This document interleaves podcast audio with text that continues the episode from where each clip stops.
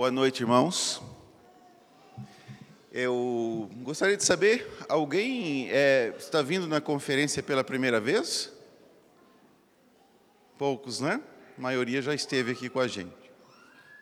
Nós vamos passar a terceira palestra e hoje nós vamos, agora nós vamos começar a ver a aliança da consumação, recordando o que nós vimos até então vimos o pacto das obras, pela qual, é, pelas obras que o homem uh, viveria para sempre. Depois, tendo que morrer, né, porque não foi obediente, vem o pacto da graça. O pacto da graça é inaugurado ali no Jardim do Éden ainda, né, ele é revelado para, o, para a serpente, para o homem ali, depois nós temos o pacto com Noé, o pacto com Abraão, o pacto com Moisés, o pacto com Davi, e aí nós temos o cumprimento em Jesus Cristo. E agora nós vamos passar justamente para a aliança da consumação.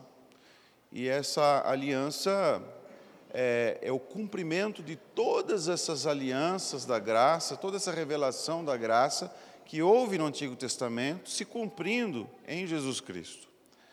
E eu quero começar a trabalhar no Evangelho de Lucas, porque Lucas tem algo peculiar a respeito disso. Quando a gente vai trabalhar, eu posso pegar qualquer evangelho, que qualquer evangelho vai trabalhar esses cumprimentos.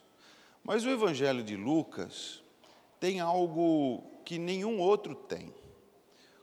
Ao falar do, do pacto da, das obras, o cumprimento em Jesus Cristo como segundo Adão, embora ele não use essas palavras, uma forte alusão a Gênesis 3,15, sem mencionar o versículo, sem remeter a Gênesis, literalmente, mas trazendo história de forma que quem está conectado com a Bíblia vai perceber.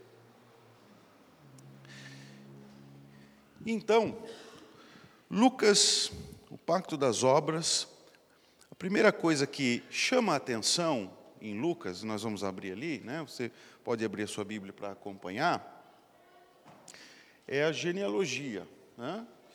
Nós vamos ver, porque é, Lucas, por que falar do pacto das obras em Lucas? Porque os evangelhos eles trazem de Jesus sob perspectivas diferentes. Então, quatro evangelhos contando praticamente as mesmas histórias, algumas diferentes, mas com uma perspectiva a respeito de Jesus. Então, Mateus, ele retrata Jesus como rei, principalmente. Marcos retrata Jesus principalmente como servo. Servo não tem genealogia, ninguém interessa por isso. Lucas trabalha Jesus como homem, como eu vou mostrar para vocês, o segundo Adão, ele tem que ser perfeitamente homem e tal. E João como Deus, como Deus também existente antes de todas as coisas, também não tem genealogia, né? A genealogia é importante quando for falar de Jesus como rei, porque um rei tem genealogia. For falar de Jesus como um segundo Adão, porque um segundo Adão ele tem que ser descendente, ele tem que ser o filho do homem, certo? E aqui nós temos o Evangelho de Lucas trabalhando por esse ângulo. E a genealogia, é, nós vamos ver que a genealogia de Lucas é bem diferente da genealogia de Mateus. A genealogia de Lucas se encontra também num local diferente de Mateus, que Mateus começa com genealogia, Lucas não. Lucas vai interrompe a narrativa para falar de genealogia. Ele vem falando, todos os evangelhos falam que Jesus foi batizado e depois foi conduzido ao deserto para ser tentado. Mas Lucas fala que Jesus foi batizado, dá uma genealogia e depois fala que ele foi para o deserto. Genealogia, essa genealogia, é claro que ela é uma narrativa, no sentido, né, bem, de uma história muito longa, inclusive. Mas aqui, como que ela funciona? Ela funciona como uma informação para o leitor antes de o leitor ficar sabendo como que foi a tentação de Jesus no deserto. Então ele, ele para a história, faz um imenso flashback de todas as gerações, desde Adão, e depois fala da tentação. E o que nós vimos no pacto das obras, o que foi? Que o primeiro homem, Adão, ele precisava ser fiel na obediência e não comer da árvore do conhecimento do bem e do mal, para que toda a sua descendência, representada por ele, recebesse pelas obras dele a vida eterna. Mas o que aconteceu foi que toda a descendência dele é natimorta, espiritualmente, né? já nasce sem Deus, distante de Deus, afastado de Deus, sem condição sequer de buscar a Deus. A natureza agora é de fugir de Deus. E aquele senso que existe dentro da humanidade, de, de cada ser humano, da existência da divindade, o leva, míope como está, a buscar, a adorar aquilo, como eu disse no comecinho, né? aquilo que era para ele dominar sobre, que era a criação, os animais, ele eleva acima dele de uma forma completamente distorcida, adora a criação no lugar do Criador. Isso é a evidência da sua morte espiritual, não é? E então Adão passaria por um teste. Adão passaria por um teste. Não quer dizer que todas as pessoas que nascessem passariam por, pelo teste. Adão passaria pelo teste por nós. O teste teria um fim. Vencido o teste, haveria vida eterna, senão essa vida eterna nunca chegaria. Porque enquanto ele não pecasse, ele teria vida. Mas se ele sempre tivesse a, a possibilidade de um dia pecar, não seria vida eterna. Seria sempre a expectativa de perder ou não essa vida. Né? Então era uma vida, ele tinha vida, mas ele não tinha vida eterna, e ele teria vida eterna se ele passasse no teste, ele vencesse. Então ele não venceu, ele caiu. Mas o que é que Jesus fez? Jesus passou pelo teste e Jesus venceu. E aí, o que acontece? Quem crê no Senhor Jesus já tem a vida eterna. É por isso que não perde. Porque quando o Evangelho de João né, fala que aquele que crê em Jesus já tem a vida eterna, é porque ela é eterna de fato, não se perde. Porque se pudesse se perder, seria como antes de Adão pecar, apenas vida, e não eterna mas nós recebemos a vida eterna. Então, o que é que nós deduzimos disso? Que quando Cristo nos restaura, Ele nos leva de volta, não para aquele momento anterior ao teste, mas para o momento posterior ao teste, tendo vencido o teste. Por isso, a vida em Cristo, quem está em Cristo, já tem agora a vida eterna. Vai morrer fisicamente, mas espiritualmente ele já ressuscitou, tá? E aqui, o que acontece? Numa leitura de um evangelho, numa leitura de um livro histórico, numa leitura de Samuel, numa leitura de Esdras, Neemias, numa leitura de um evangelho, numa leitura do livro de Atos, o que é que você tem que estar atento? A quê? uma dica importante da leitura da Bíblia. Você conhece a, a bibliomancia? A bibliomancia é quando você faz assim. Né? Eu acredito que vocês não façam isso. Mas vamos ver o que Deus vai falar para mim hoje. né? Né? Tá aqui, ó. Judas foi e enforcou-se. Não. É, isso não pode ser para mim, vamos abrir em outro lugar. vai tu e faz o mesmo, né? Aí tem, acontece essas coisas. Mas é, a Bíblia, ela estava tava conversando com o reverendo Bruno na vinda, né? Que a, a, a Bíblia, ela funda a literatura ocidental. Ela é a, uma das principais bases da literatura ocidental. Ocidental. Tá? Então, é impressionante a quantidade de coisas que vem da Bíblia na literatura ocidental. É, inclusive, a prosa. Porque os judeus, eles, é, os judeus antigos, os escritores da Bíblia, né, eles entendi, entenderam da seguinte forma: que as epopeias estavam tão associadas à idolatria que eles precisavam criar um novo gênero literário para trazer a conhecimento dos leitores a história da redenção. E foi então criada pelos escritores bíblicos mais antigos a prosa.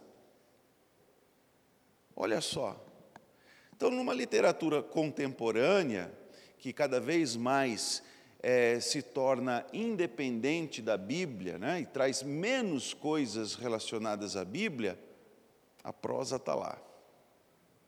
Não tem como fugir. Né? Está lá a prosa, muda uma coisa, muda outra, o narrador já não é mais um só, são diversos narradores, muda tudo, mas é, é a prosa está lá. Tem gente que não põe pontuação, tem escritor que põe só vírgula, né? Em tudo. Ah, mas é uma prosa, está lá. Né? Então, nós encontramos muitos cristãos, evangélicos, né? Fazendo assim uma leitura. De... Hoje eu vou ler aqui, pá, ler aqui. Aí outro dia não tem continuidade, eu vou ler aqui, pá, ler aqui. Aí eu vou ler aqui.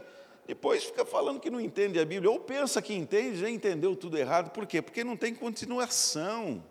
Então, essas coisas que foram feitas com começo, com meio e com fim, e que influenciou toda a literatura ocidental a escrever da mesma forma, é lida de uma forma diferente. Qualquer um pega um romance e vai ler um romance do começo ao fim. Mas a Bíblia, que embasou isso, é lida no meio. Vou catar um capítulo aqui no meio. Se você pegar um romance, se abrir no meio assim e ler um parágrafo, o que, você aproveita disso? Porque você acha que a Bíblia você vai aproveitar melhor dessa forma. Eu não digo que não haja proveito nenhum. Eu digo que esse proveito é muito pequeno em relação ao proveito que você teria se você lesse na sequência. Por quê? Os evangelhos, por exemplo, que nós estamos aqui trabalhando com o evangelho de Lucas, o evangelho, um evangelho é assim, ele tem muitas histórias. E as histórias da Bíblia são histórias muito resumidas. Por isso, sempre que vai ter um filme, vai ter uma novela, tem que inventar alguma coisa, muita coisa inventada, porque não dá para fazer um filme só com o que está escrito na Bíblia. Com um capítulo da Bíblia, um escritor faz um romance de 200 e 300 páginas certo? Então ela é muito resumida. E você encontra muitas histórias com começo, meio e fim, curtinhas assim, no meio de um evangelho. Mas ao mesmo tempo que você tem um enredozinho, você tem um enredo também grande, formado de muitas histórias pequenas. E a sequência dessas histórias também nos falam muito. Duas multiplicações dos pães, por exemplo, onde Jesus, o, o, Evangelho vai mostrando, vai levando, pegando na mão do leitor e levando o leitor a caminhar dos judeus para os gentios. E dentro dessa caminhada, você tem uma primeira multiplicação dos pães para judeus e uma segunda multiplicação de pães já entre gentios. Mas essas coisas são coisas que nós não costumamos nos atentar, mas que são importantes também, inclusive para a teologia. Para entendermos, por exemplo, o cumprimento da aliança da promessa, quando a bênção de Abraão deve vir ir para os gentios, não é? E como é que funciona aqui no Evangelho de Lucas essa questão com relação ao pacto das obras? Jesus foi batizado. E ali ele recebe o Espírito Santo, e a partir de agora ele vai dar início ao seu ministério.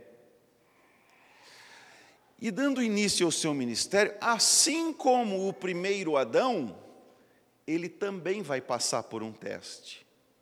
Mas ele não fala isso.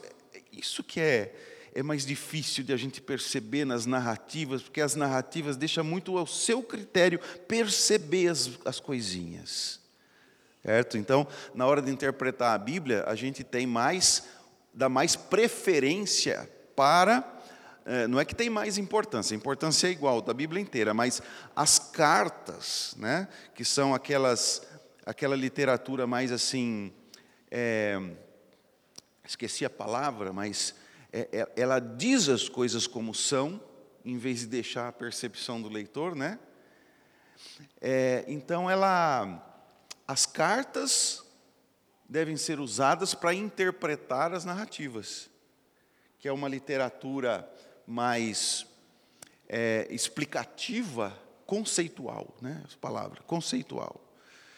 Ela traz os conceitos prontos, desenvolvidos. Então ela explica as coisas que estão no Evangelho. Uma narrativa já fica muitas coisas à sua percepção, você tem que perceber.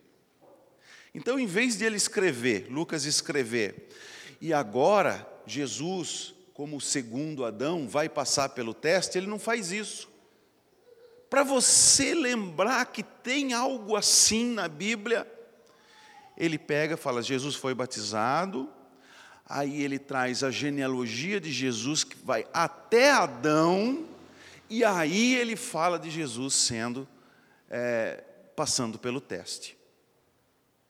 Aí Jesus é testado. Então Lucas não usa essa expressão segundo Adão, o segundo homem, o novo Adão, coisas parecidas.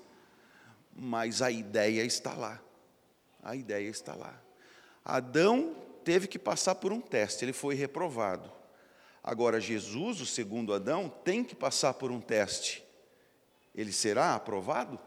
Então, ele mostra primeiro que Jesus é descendente de Adão, perfeitamente homem, podendo, portanto, nos representar, certo? Nos representar, e aí ele mostra a vitória de Jesus no teste. Então Jesus passou no teste. Ele é o segundo Adão. Por isso a genealogia de Adão está aqui. Por isso. A genealogia de Jesus está aqui e vai até Adão, diferente de Mateus, que começa em Abraão. Por quê? Nós vamos ver amanhã. Mas, então a genealogia vai até Adão, e Jesus, por isso, é o verdadeiro homem, que é o descendente de Adão, e é o segundo cabeça federal. Eu ia tratar disso no, depois, mas eu acho que é importante eu dar uma pausa em Lucas e ir para Romanos, agora vamos entender um pouquinho mais desse negócio de o que é ser o cabeça federal. Então vamos para Romanos 5. Eu dou uma pausa e vou é, para Romanos, para depois voltarmos para cá e continuarmos vendo o cumprimento do pacto das obras da parte de Jesus.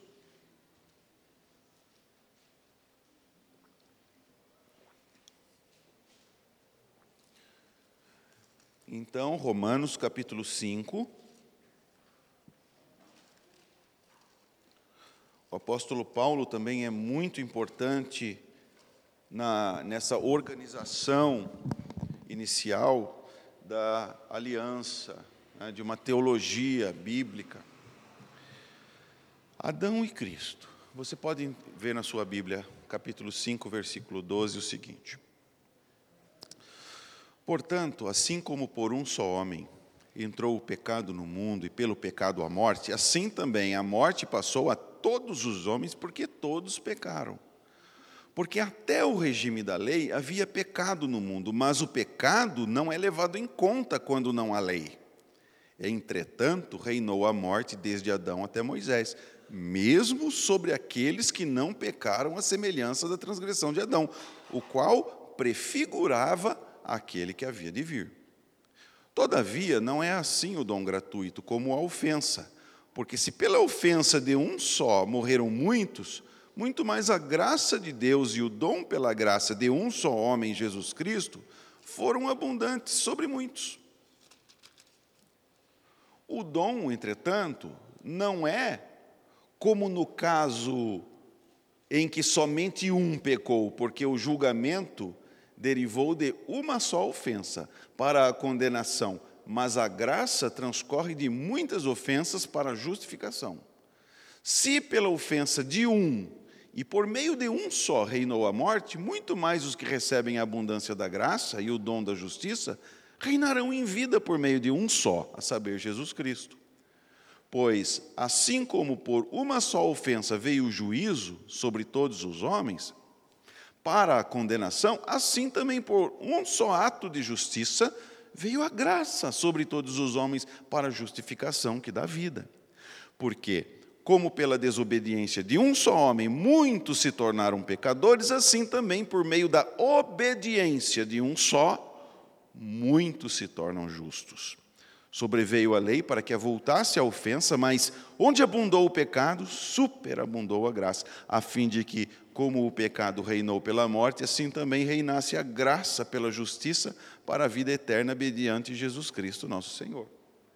Então vamos explicar um texto complexo, difícil até, mas eu quero explicar para os irmãos isso que foi dito aqui. É, veja que ele usa muito um só e todos, ou muitos. Um só, todos, ou então um só, muitos. Tá bom?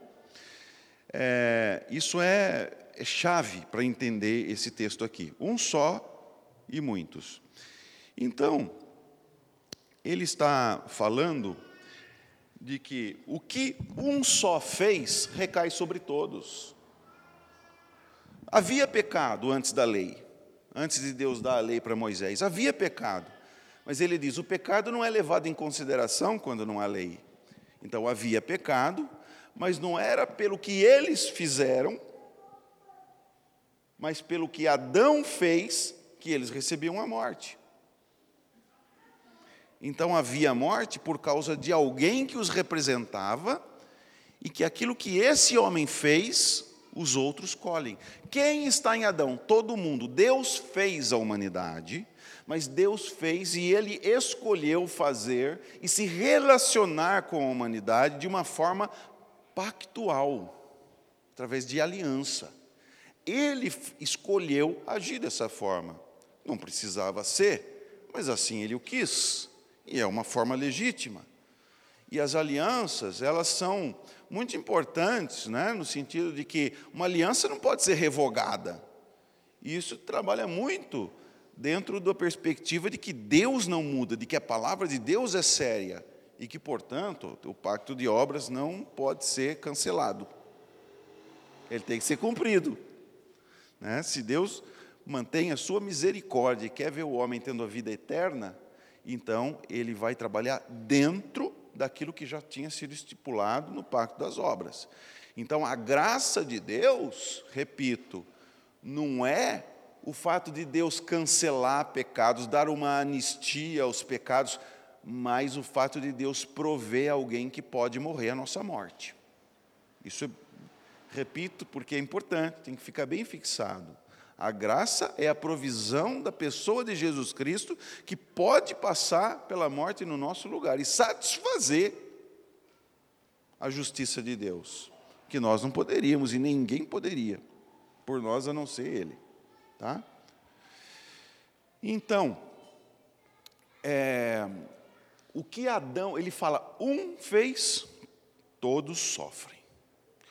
Um fez, todos são justificados. Esses muitos ou esses todos desse texto é a mesma coisa. Quando ele fala todos em relação a Adão, é todos, absolutamente, toda a humanidade. Porque todos já nascem em Adão. Agora, quando ele fala em Cristo, e todos ou muitos, significa todos os que estão em Cristo. Todos os que estão em Cristo. Senão ele estaria pregando aqui uma salvação universal, um universalismo. E a Bíblia é muito clara que isso não existe. Tem gente que vai para o inferno. Então, não é uma salvação para todas as pessoas, universal. Né? Então, quem é aqueles que, que são justificados, aqueles que estão sendo representados por Cristo? E quem está sob Cristo, todos os que estão sobre Cristo, são justificados nele. Então, é isso que é o cabeça federal. Aquilo que o cabeça federal faz, quem está representado por ele vai ou sofrer as consequências ou receber os benefícios. Por isso, esse texto de, de Romanos é fundamental, porque ele nos explica isso.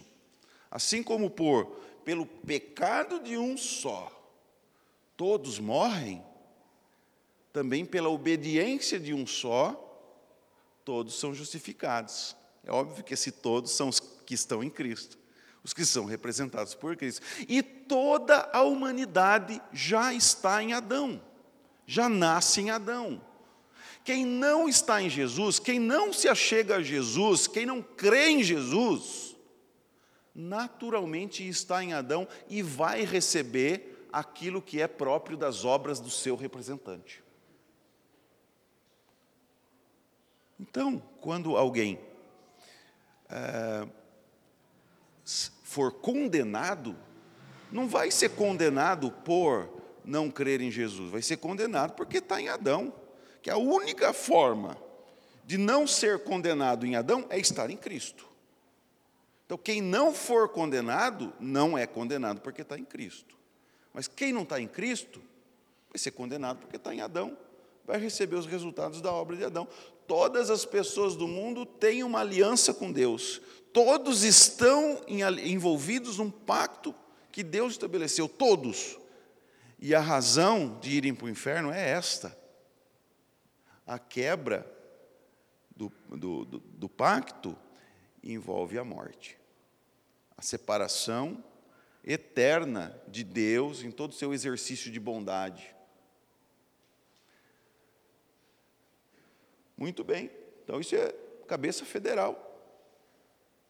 Está bem claro? Então agora nós podemos voltar para o Evangelho de, de, Lucas e eu vou falar de, de Cristo como cabeça federal.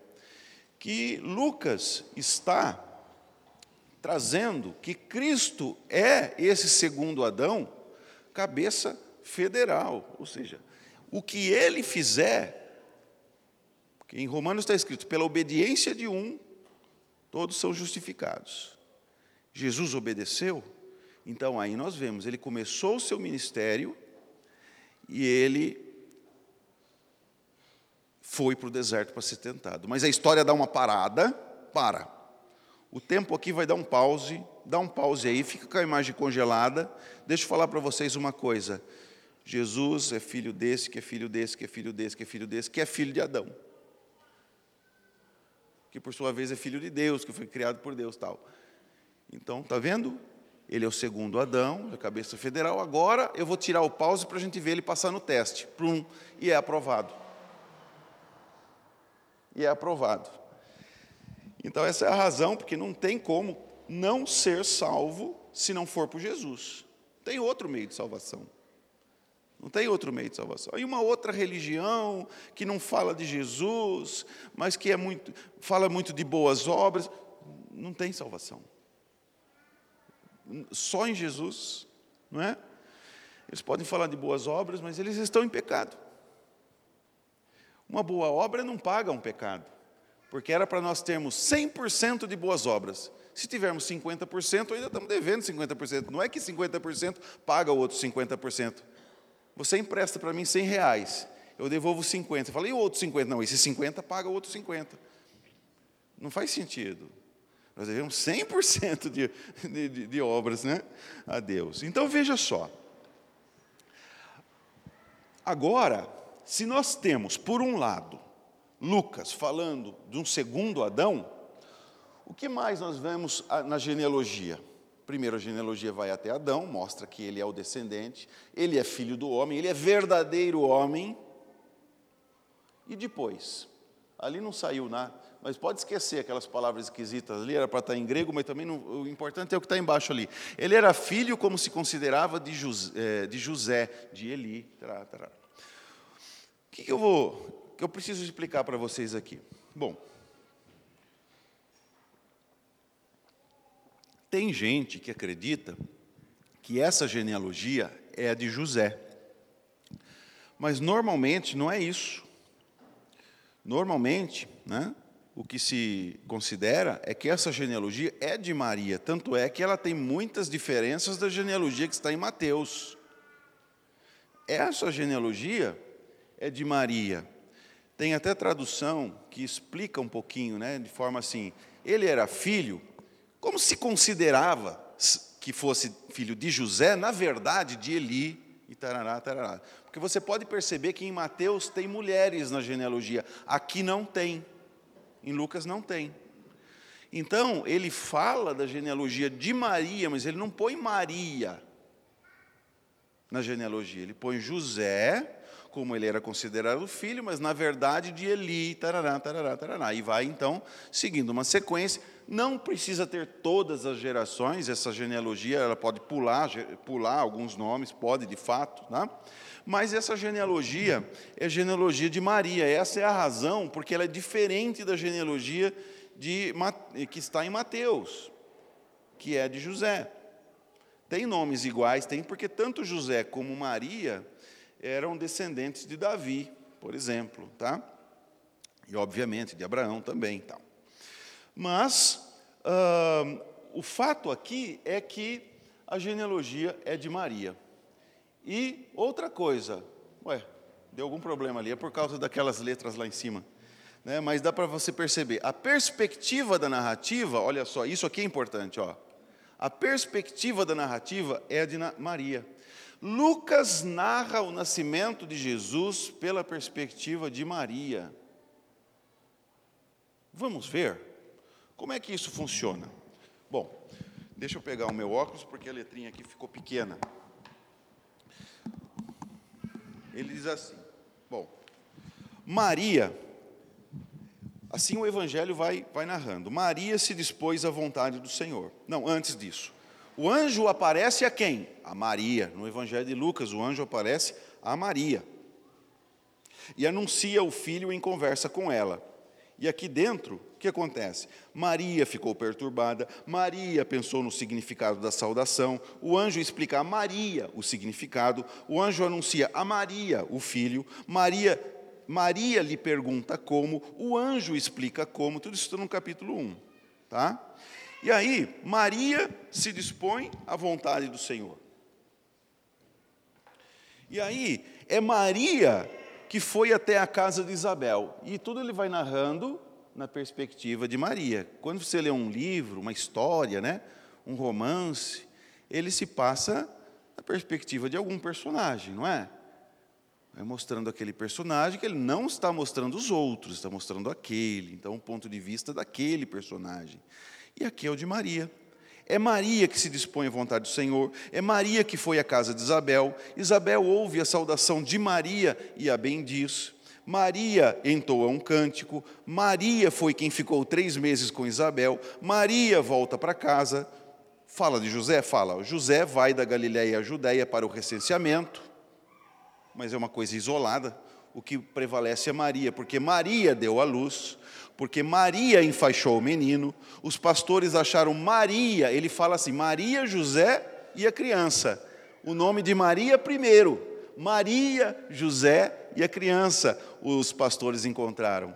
Fala primeiro Maria. Maria guardava as coisas no coração e meditava. Depois, tanto, ambos, né, José e Maria, deram o um nome ao menino, ambos levaram para a consagração e fizeram a oferta. Aí Simeão faz uma profecia a Maria e ambos voltam para Galiléia. Então você percebe que prevalece o ponto de vista de Maria aqui. Não prevalece? A narrativa do nascimento de Jesus é pela perspectiva de Maria. E daí? Bom, eu acho que a gente tem uma coisa importante para tratar, que é o seguinte: com alguns escritos de antigos bispos, né, que refletiram sobre algumas coisas, sobre Maria, sobre o nascimento de Jesus, acabaram é, deixando alguma base para alguém chamar Maria de a segunda Eva.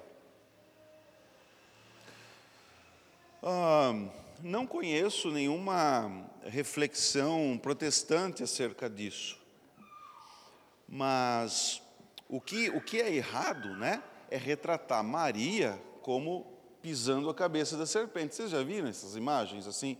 Maria pisando a cabeça da serpente? Que o texto é claro, né? Quem pisa a cabeça da serpente é o filho de Maria, não é a própria Maria.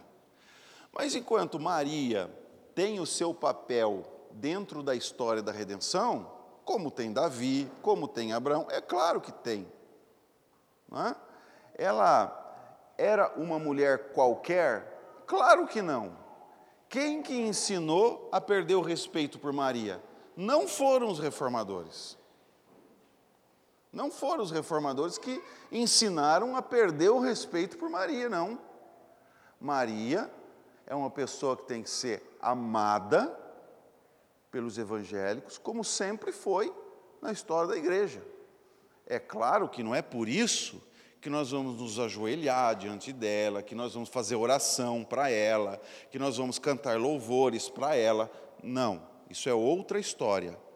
Mas ficar com raiva de Maria porque os outros fazem essas coisas também não é justo. Não é verdade? E, afinal de contas, quando Deus disse à serpente que um descendente pisaria a cabeça da serpente, ele disse que seria descendente de Adão ou de Eva? Bom, do homem ou da mulher, melhor dizendo? Da mulher. É óbvio que ele também é descendente de Adão, claro que é, mas quando Deus disse de quem ele era o descendente, Deus disse que ele era o descendente da mulher. E o seu descendente, não é ela que dá a luz, ela que vai, depois Deus vai voltar para ela e vai falar para ela assim: em meio a dores você vai dar a luz, mas ela vai, ainda daria a luz, né? Expressando a misericórdia, a suspensão da totalidade da maldição mantendo uma certa maldição, mas também dando a graça de dar a luz e de continuar a espécie para vir esse descendente.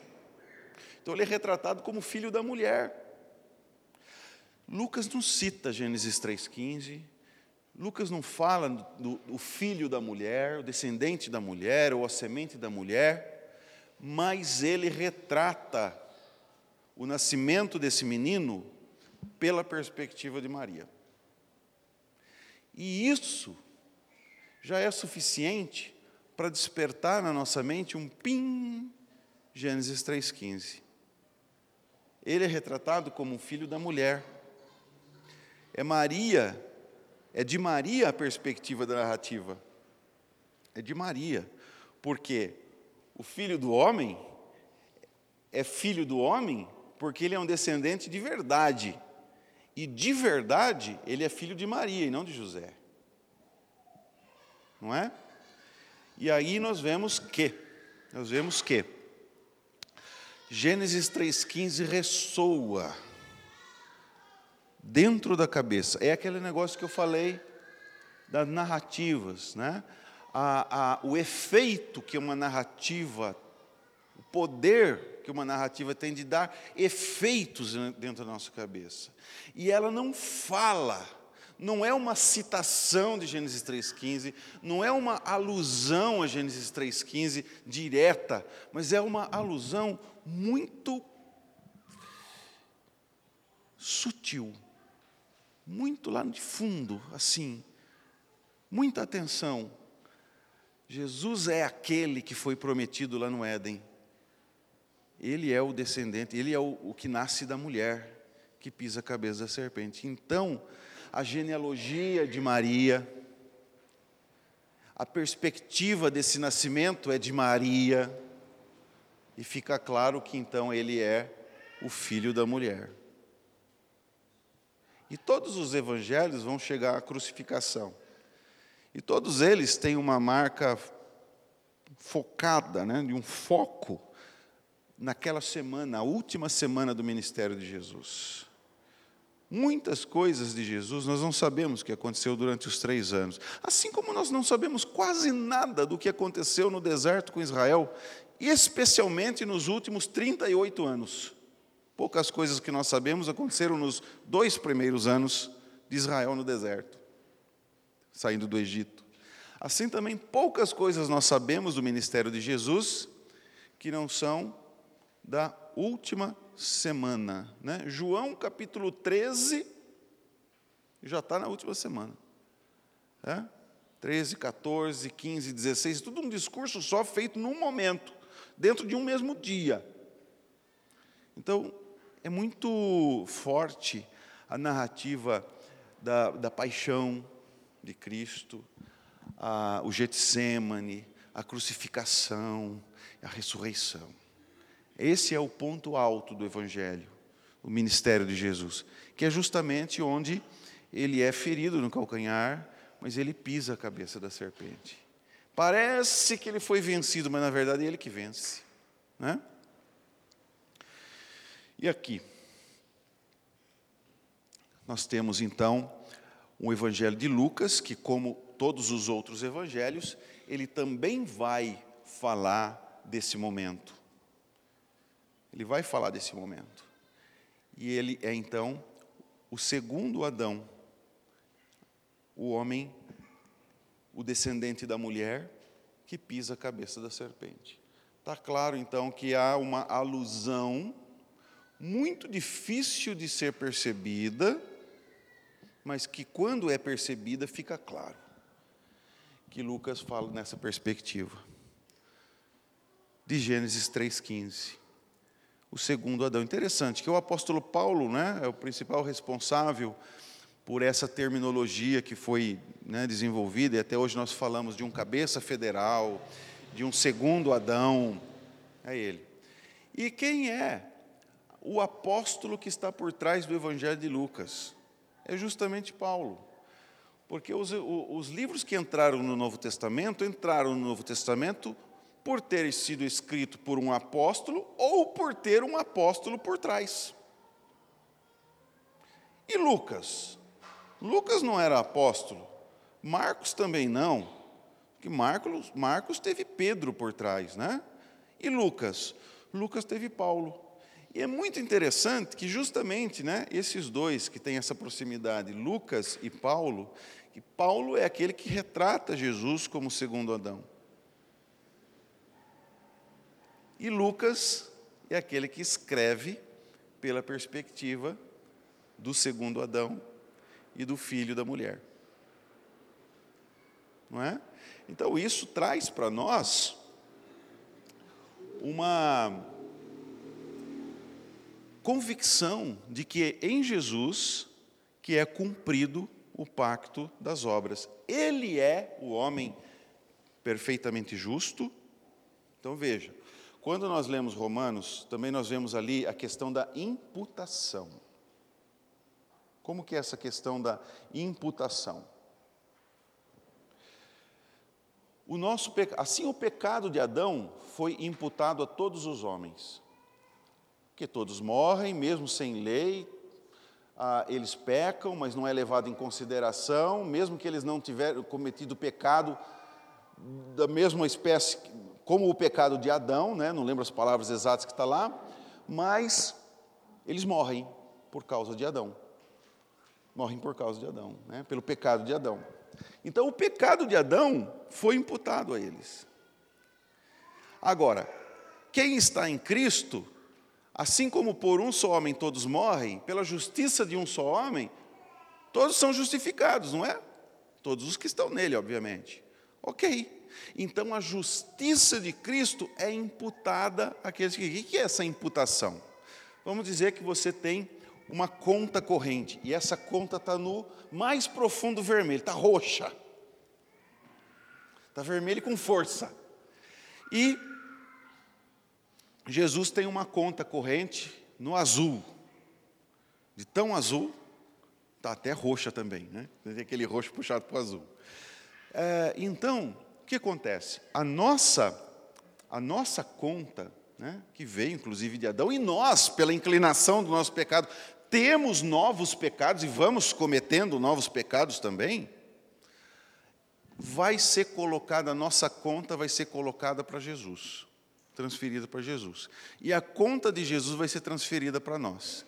E a nossa dívida, que era impagável, Jesus vai cuidar de pagar. Assim como o pecado de Adão é imputado a todos nós, o nosso pecado é imputado a Jesus para ele pagar. Ele é o único que pode pagar.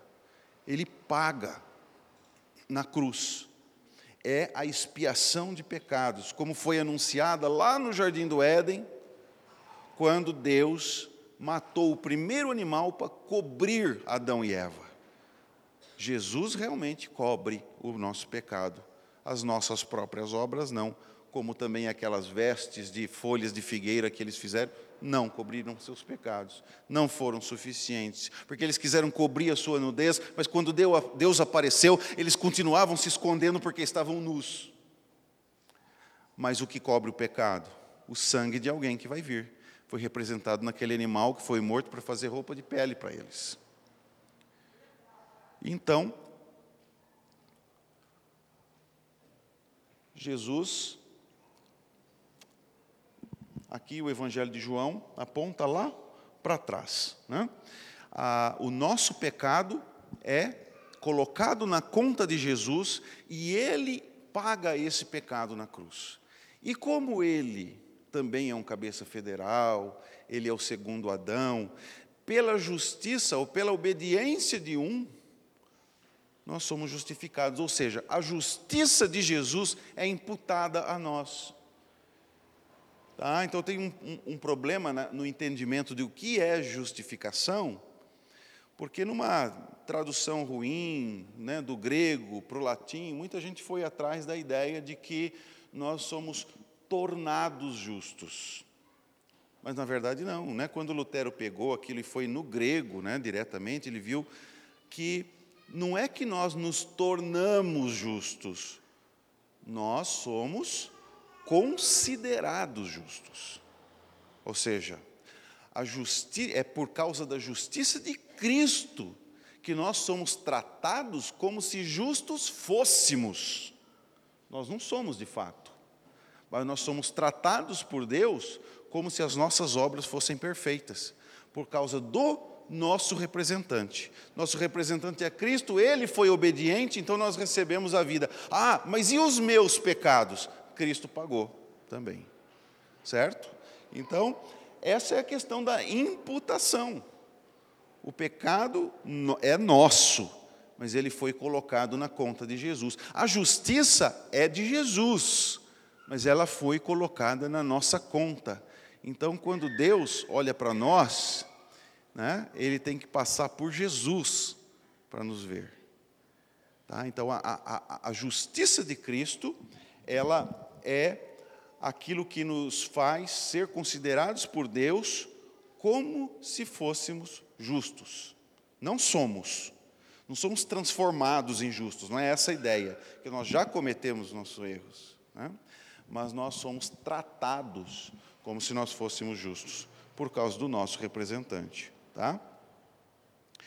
É, temos também algo em 1 Coríntios 15, 45,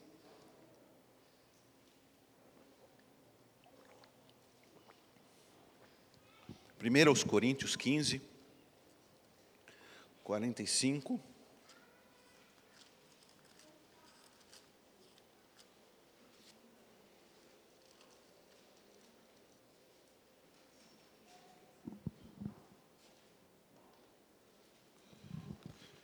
Quarenta e seis e quarenta e sete.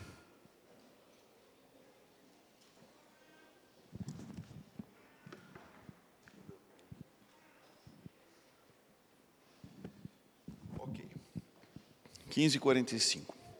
Pois assim como está escrito, o primeiro homem, Adão, foi feito alma vivente, o último Adão, porém, é espírito vivificante. Mas não é primeiro o espiritual, e sim o natural, depois o espiritual. o primeiro homem formado da terra e terreno, o segundo homem é do céu. Então aqui você também vê uma terminologia do apóstolo Paulo mostrando essa questão do segundo Adão. Então o que, que nós vimos aqui? Que Jesus é o segundo Adão, como o apóstolo Paulo ensina, em Lucas é retratado de uma forma narrativa, então é mais difícil, fica mais ao, à percepção do leitor. Jesus passa no teste, porque ele faz questão de levar Jesus como descendente de Adão, e remete ao teste de Adão, o teste de Jesus é o, o contraponto, e a imputação do pecado, a imputação da justiça. A salvação é feita através de tudo isso. Tá? Então nós vimos em Romanos 5 que há os dois cabeças federais, a imputação do pecado e da justiça, as alianças do pacto eh, da graça, quer dizer, Adão, Noé, Abraão, Moisés, Davi e Cristo, então elas são cumpridas em Jesus. Nós vamos ver isso no, no, na próxima preleção. Amanhã pela manhã, nós vamos estudar no Evangelho de Mateus como Jesus cumpre as alianças da graça. Não é que Lucas não fala sobre isso, é que é mais forte aqui nessa questão do pacto das obras. Então, eu quis retratar o pacto das obras através de Lucas, né, o cumprimento dele por Jesus Cristo. E nós veremos na, através do Evangelho de Mateus, a genealogia de Mateus, as narrativas de Mateus, a maneira como ele forma essas narrativas, que ele vai cumprir toda, todas as alianças que foram feitas dentro do pacto da graça. Isso é para amanhã, tá? E então tá bom. Eu gostaria então de passar, né? Se os irmãos, eu já, eu já expliquei, né? Se os irmãos quiserem, eu ainda estou no começo de montar conteúdo, mas os irmãos vão poder, a, a, se quiserem, né, ver outros conteúdos posteriormente, alguns está lá, e também se comunicar comigo de alguma forma, comentar alguma coisa, mesmo fora do tempo, mesmo que surgiu depois, né, da, da, da conferência, eu vou ter o prazer de conversar com vocês, tá bom? Então, está aberto para perguntas. Você quer repetir aquelas orientações? Mesmas orientações, para quem não estava aí, perguntas. É uma interrogação. Você tem uma dúvida sobre este tema, você vai perguntar. Não é hora de explanar, fazer considerações, dar seu ponto de vista. Você vai perguntar caso haja alguma dúvida. Obrigado. De onde vem a primeira pergunta? Ou não tem?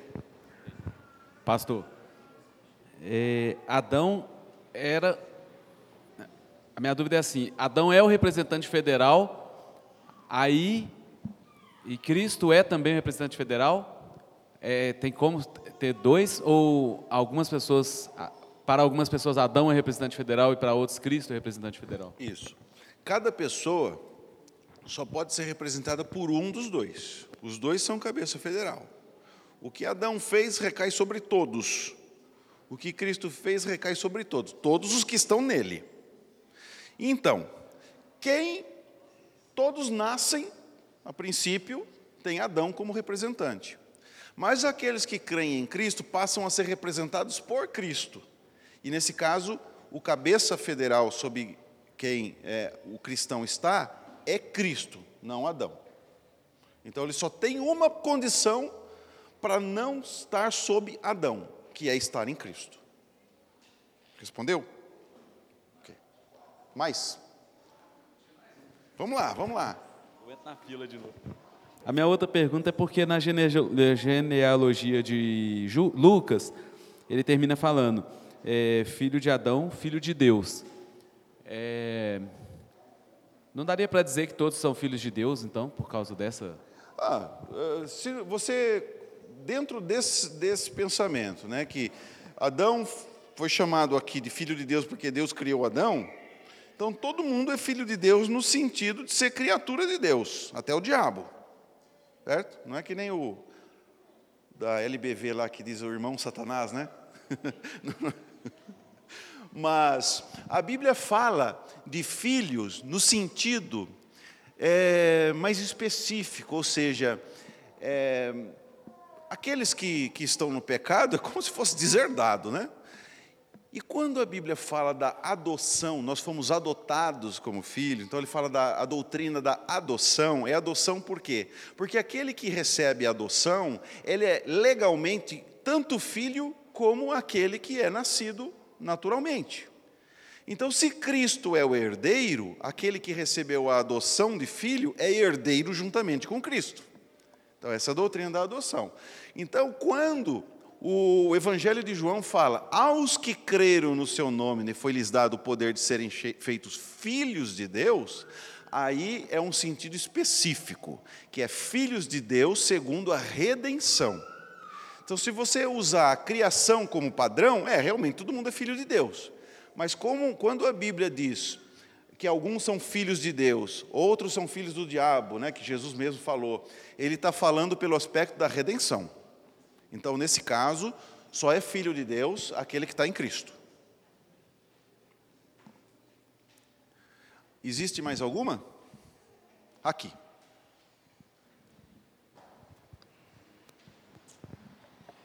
É, nós quando, quando, as pessoas quando são salvas, elas são nascem de novo, são transformadas. E, mas ainda assim nós mantemos nossa natureza pecadora até é, é, nós vemos nessa, nessa situação que é, é estranha, porque a gente é salvo, mas ainda tem a natureza caída. Por acaso a teologia da aliança explica, dá uma luz nesse sentido, dessa nossa situação nesse meio termo, que explica melhor? Dá o... Porque nós ainda pecamos, você É. diz? Certo. Olha, a, a Bíblia, ela, ela diz assim, né? O apóstolo Paulo, ele vem trabalhando é, acerca da nossa santificação, da nossa transformação. Né? Nós já dissemos aqui que nós somos salvos não só do inferno, mas do próprio pecado, para não pecar, né? para não viver no pecado. E de fato, sem Cristo nós não conseguiríamos evitar certos pecados. É verdade que nós cometemos pecados, mas nós evitamos muitos também. Não é? Senão não, não existe razão para eu pensar que eu já sou um convertido ou que eu sou um eleito de Deus né, se eu não consigo, nem quero, nem pretendo evitar muitos pecados. Mas, deixa eu voltar na questão aqui que você levantou, que é, desculpa, ainda somos pecadores. O apóstolo Paulo vai falando dessa transformação constante. Por que a predestinação? Para sermos conformados à imagem de Jesus. Por que a eleição? Para sermos santos e irrepreensíveis. E aí o apóstolo Paulo vai trabalhar dessa forma, vai falar: já que vocês, efésios, que são gentios e não judeus, foram chamados, agora vivam de acordo com essa vocação com que fossem chamados. E aí ele vai retratar também da seguinte forma: é, se a, deixem o velho homem, né? Ele fala: despojai-vos do velho homem e vocês se revistam do novo homem, criado segundo Cristo Jesus, ou revestivos de Cristo. Então, isso é uma atitude constante. Ainda nós temos uma luta com o pecado. É verdade. É verdade que não existe nenhuma promessa de que o crente nunca vai ter doença, que se tiver doente, declara aí em nome de Jesus que você vai ficar são na hora. Que... Não, isso aí é para quando não existir mais pecado também. Ninguém vai cometer mais pecado, né? Também não vai mais existir ah, as doenças. Também não estou dizendo com isso que cada doença é por causa de algum pecado. Não, existe doença, qualquer uma delas, sobre salvos e não salvos, porque existe pecado. Mas nós é, que não conseguimos completamente abandonar os pecados, nós ainda os cometemos, nós temos que diariamente nos despojar do velho homem é, e nos revestir de Cristo, né, do novo homem, alimentar o espírito. Então, de fato, nós só vamos é, não é, conseguir não mais pecar quando fomos transformados por completo. Então, por enquanto, nós estamos no é um já e um ainda não, né? Nós temos aí uma, uma perspectiva nesse sentido. Então, é verdade que nós cometemos pecados e que nós temos que abandoná-los. Então, nesse período, enquanto nós estamos vivendo aqui sem ser transformados, ressuscitados, nós ainda cometemos pecados. Tá? Então, só depois é que não vai mais haver realmente novos pecados. Né? Mas, por enquanto, essa é a realidade. Mas é muito diferente né? a vida de um cristão e os pecados de um cristão dos, de um pecado, dos pecados de um que não é cristão e que não faz diferença nenhuma para ele pecar ou não.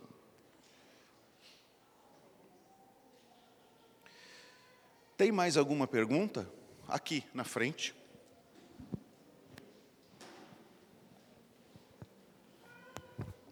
Pastor, é, existe essa, essa, essa profecia que foi feita em Gênesis da, do descendente da mulher ferindo a serpente. Mas em, em Apocalipse, tem uma, no capítulo 12, fala sobre o descendente de uma mulher que luta contra o dragão e aí depois ele até diz que os descendentes dessa mulher também são o, os que obedecem às leis do Senhor e dão testemunho de Jesus. Essa profecia está ligada com, com essa mulher que luta com o dragão e que o seu descendente é Jesus? Essa, eu posso fazer essa analogia, correto? Fala para mim, qual que é o texto? É Apocalipse capítulo 12. 12? Isso. Apocalipse 12. O versículo é, o que eu disse é o 17. 17? Que, isso, que é o último do... Contra a mulher e foi pelejar contra os restantes da sua descendência, os que guardam os mandamentos de Deus e têm o testemunho de Jesus, que se pôs em pé sobre a... Tá. Você tá, a sua pergunta é especificamente sobre a mulher, ou não? Sobre a mulher, associando ela com a mesma profecia do Gênesis. Associando essa mulher com a profecia de Gênesis. Isso. Tá. Isso é correto. Olha, agora eu não me lembro, eu teria que dar uma estudada boa aqui nesse capítulo todo aqui, pelo menos no capítulo, né? Atrás da mulher.